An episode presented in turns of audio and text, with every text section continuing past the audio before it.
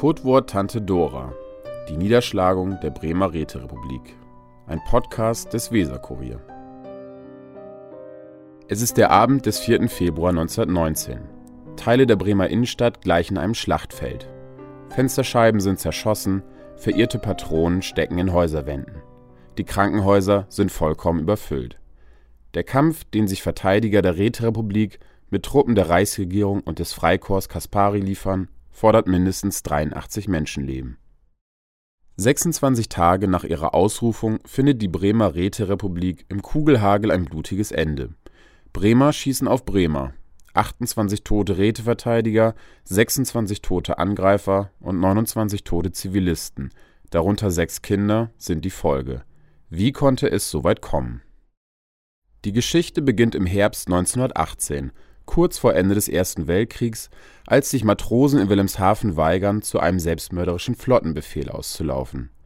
Eine Revolution bricht aus, die sich binnen Tagen über das gesamte Deutsche Reich erstreckt. Am 9. November verkündet der Sozialdemokrat Philipp Scheidemann vom Balkon des Reichstagsgebäudes Der Kaiser hat abgedankt. Prinz Max von Baden hat sein Reichskanzleramt dem Abgeordneten Ebert übergeben. Alles für das Volk, alles durch das Volk. Seid einig, treu und pflichtbewusst. Die Monarchie ist zusammengebrochen. Es lebe das Neue, es lebe die Deutsche Republik. Auch in Bremen ziehen meuternde Matrosen durch die Stadt, verbrüdern sich mit Werftarbeitern der AG Weser und ziehen zum Rathaus. Dort hat sich eine Menschenmenge versammelt, die gebannt zum Balkon hochschaut, auf den am Abend Adam Frasunkiewicz von der USPD tritt und die Bildung eines Arbeiter- und Soldatenrates verkündet. Dass die Novemberrevolution in Bremen auf besonders guten Nährboden stößt, sei kein Zufall, sagt Konrad Elmshäuser vom Staatsarchiv Bremen. Bremen hatte durch seine industriellen Großbetriebe, namentlich durch die Werftbetriebe, ähm, eine starke organisierte Arbeiterschaft und innerhalb dieser Arbeiterschaft eine relativ starke ähm, organisierte Linke und radikale Linke. Ähm, und das ist tatsächlich im Vergleich zu anderen Orten ähm, eine Besonderheit, auch im Vergleich zu Hamburg, aber selbstverständlich auch zu so etwas wie Wilhelmshaven, erst recht zu Oldenburg. Und äh, da unterscheidet sich Bremen jetzt nicht als absolut singulärer Ort, aber doch als ähm, erkennbar sehr spezifischer Ort von vielen anderen Städten in Deutschland. Bald darauf wird die alte Elite, der Senat und die Bürgerschaft entmachtet. Der Acht-Stunden-Tag wird abgeschafft, Arbeitsämter werden eingeführt. Die kapitalistische Ordnung soll einer sozialistischen Gesellschaft weichen, die Regierungsgewalt an die Räte gehen. Schließlich weht am 15. November auf dem Rathausbalkon die rote Fahne. Der USPD-Politiker Alfred Henke, der den Vorsitz über den die Räte kontrollierenden Aktionsausschuss innehat, erklärt: Die Maschine läuft, aber Lokomotivführer ist der Arbeiter- und Soldatenrat, der Vertreter des gesamten Volkes. Jedoch kommt es unter den Revolutionären zu Unstimmigkeiten. Linksradikale sind oft anderer Meinung als die Sozialdemokraten. Sie haben die Bolschewisten zum Vorbild, die in Russland die Macht an sich gerissen haben. Vor allem die Mehrheitssozialdemokraten wollen hingegen eine gemäßigtere Revolution. Mit ihrem Vorhaben stoßen sie auf Zustimmung. Bei Neuwahlen zum Arbeiterrat bekommen sie die meisten Stimmen. Kommunisten und unabhängige Sozialdemokraten sind über die schlechten Ergebnisse schockiert. Derweil kommt es in Berlin zum Spartakusaufstand radikaler linker Gruppierungen, die eine deutsche Räterepublik und den Sturz des Reichskanzlers Friedrich Ebert zum Ziel haben. Für die Bremer Revolutionäre ist es das Zeichen zu handeln. Am 10. Januar kommt es am Marktplatz zu einer Demonstration. Eine Musikkapelle spielt, als eine Gruppe Kommunisten ins Rathaus marschiert und die Machtübernahme verkündet. Adam Frasonkiewicz von der USPD tritt, wie schon bei der Proklamation der Räte, auf den Rathausbalkon. Hiermit erkläre ich die bürgerliche Demokratie und den Parlamentarismus für historisch. Von Stund an regieren die Räte. Bremen ist nun sozialistische Republik. Ein Rat der Volksbeauftragten wird installiert, der Wirtschaft und Industrie sozialisieren will. Die neuen Machthaber hoffen, so ihren Teil für eine zweite Revolution beizutragen und dass sich andere deutsche Städte an Bremen ein Vorbild nehmen beides aber vergebens.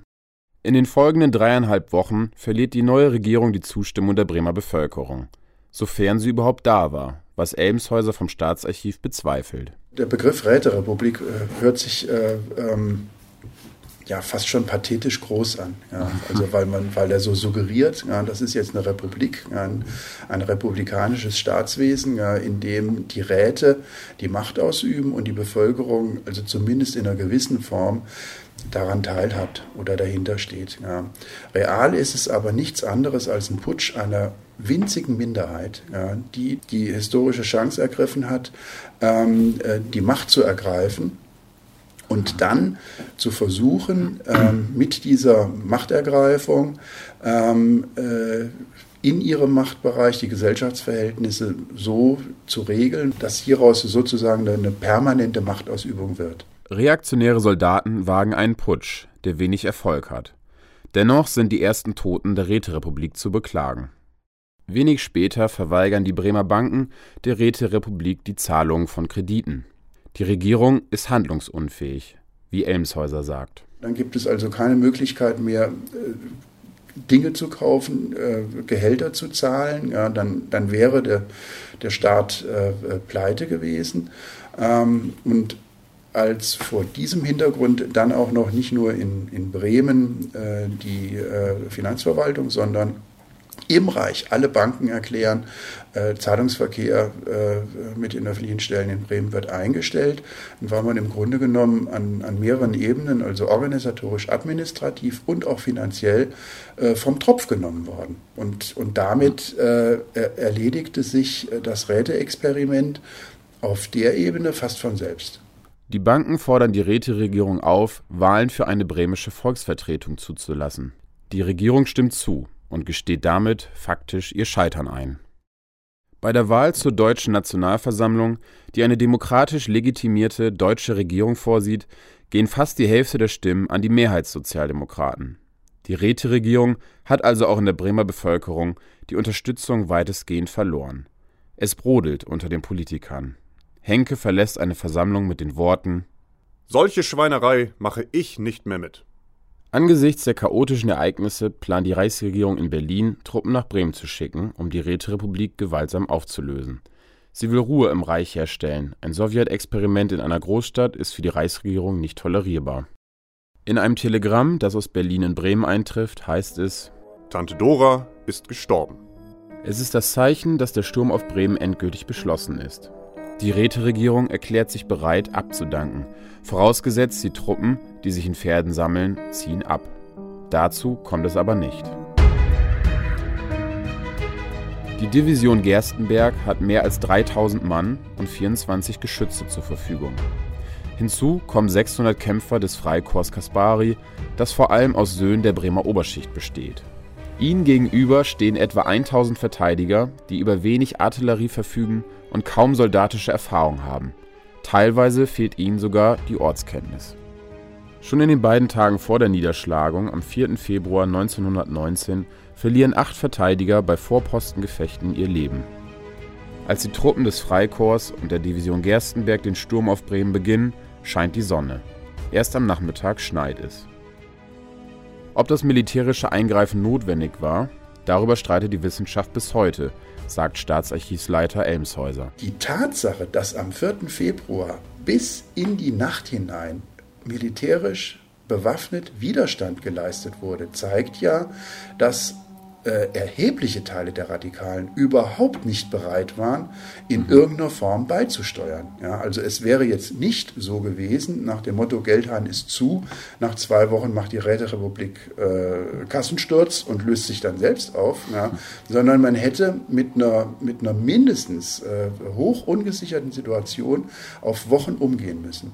Das in einem Land, äh, in das Millionen ähm, Soldaten zurückgeströmt waren, in denen an vielen Stellen äh, es ähnliche Situationen gab, in denen es Kämpfe gab, in denen ja keineswegs der Übergang in eine friedliche, demokratische Gesellschaft gesichert war. Das war die äh, Situation, vor der sich die Mehrheits-SPD äh, fand und wo sie von Berlin aus diese spezifische Entscheidung getroffen hat. Die Räteregierung verweilt bis 12 Uhr im Rathaus. Danach gibt sie ein Flugblatt aus, das zum Ende des Widerstands aufruft und befiehlt, die Waffen beim Rathaus abzugeben. Der Kampf aber geht weiter. Am Brill verbrennen einige Verteidiger die Extraausgaben der Bremer Nachrichten, die den Beschluss abgedruckt haben. Die Angreifer schließen einen Bogen um Bremen. Das Freikorps gelangt über Arsten und Huckelriede in die Neustadt, wo sie im Buntentor Steinweg auf Widerstand stoßen. Mit einem Panzerwagen, auf dem ein um sich feuerndes Maschinengewehr montiert ist, rasen sie die Straße entlang. Die Verteidiger wehren sich mit einem Geschütz, das hinter einer Bretterbarrikade aufgebaut ist. Die Angreifer beschießen sie mit Granaten, von denen eine neben einem Kolonialwarenladen explodiert. Splitter treffen den Besitzer und seinen Sohn. Beide sterben. Um 13 Uhr erreicht das Freikorps die große Weserbrücke. Die Verteidiger verschanzen sich in Packhäusern auf dem Teerhof. Ein Panzerwagen nähert sich ihnen. Plötzlich springen Angreifer heraus und werfen mit Handgranaten um sich. Doch der Vorstoß scheitert. Drei Freikorpskämpfer sterben, darunter ein Richter und ein Journalist. Die Zahl der Verwundeten ist so hoch, dass auch Feuerwagen zu ihrem Abtransport beschlagnahmt werden. Auch Verbandsmaterial gibt es bald nicht mehr. Eine Feuerpause wird vereinbart. Schließlich verkünden die Verteidiger das Ende des Widerstands. Als Kasparis Truppen über die Brücke marschieren, werden sie dennoch beschossen und erreichen erst zur Dämmerung die rechte Weserseite. Die Division Gerstenberg stößt von Borgfeld über Mahndorf zum Bremer Zentrum vor. In Sebalsbrück kommt es zu Gefechten, bei denen Arbeiter einen Panzerwagen ausschalten.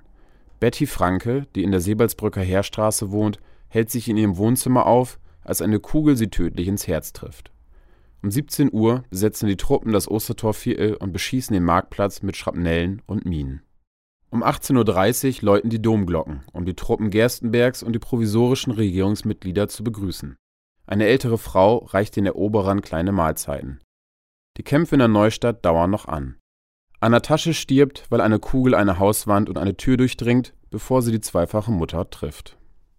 Mit Maschinengewehren bewaffnete Arbeiter leisten vor allem rund um die Kaiserbrücke, der heutigen Bürgermeister Smith-Brücke, bis abends Widerstand. Erst um 22 Uhr erlischt der Widerstand endgültig, als Leuchtkugeln über Bremen aufsteigen.